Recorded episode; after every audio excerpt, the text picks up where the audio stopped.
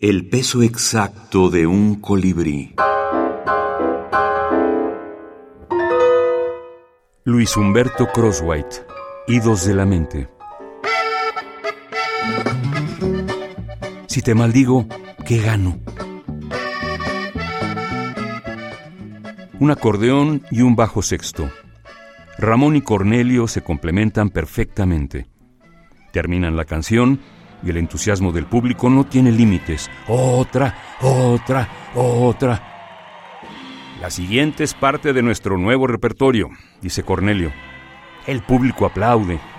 Ramón se sorprende porque habían acordado con la disquera que no interpretarían esas canciones hasta que ya estuviera próxima la salida del disco. No debimos hacer eso, le dice después del concierto. Cornelio no voltea a verlo. Son mis canciones y yo hago con ellas lo que quiera. Si te perdono, Si te maldigo, Idos de la mente. Luis Humberto Crosswhite. México, 2020. Decidí liberar mis libros, regalarlos en Facebook a quien los quisiera leer o compartir.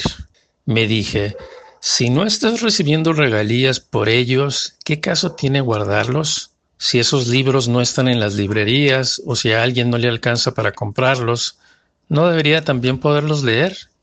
A mí me sorprende que no haya más escritores que liberen sus libros y los ofrezcan a los lectores.